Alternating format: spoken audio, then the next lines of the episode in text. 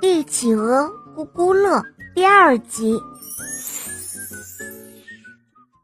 大家都将自己最爱吃的食物带来给这个小家伙吃。最后，他们发现这个小家伙居然喜欢吃鱼。吃饱了以后，它变得可爱极了。院子里的小鸡宝宝中，就属它最可爱、最逗，所以大家。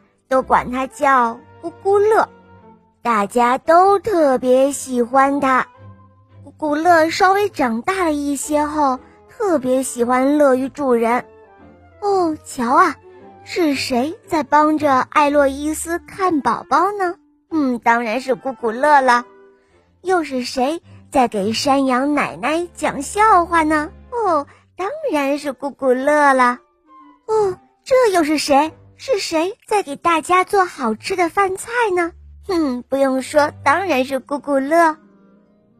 又过了几个星期，咕咕乐长大了，在农场里，他无忧无虑，生活的幸福快乐。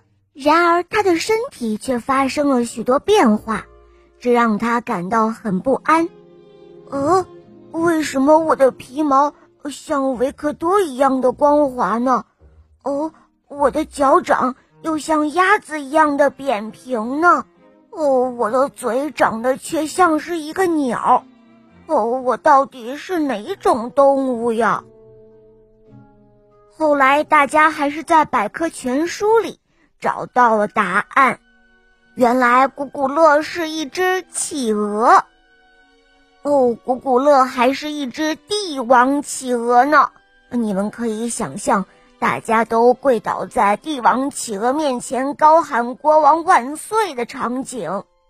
于是，古古乐从那天开始就认真了起来，他过上了帝王一样的生活。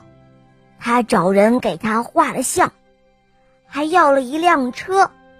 他经常会举办宴会，他定做了一个国王的宝座，还有一个皇室浴缸。还命令大家给他设计一座豪华宫殿。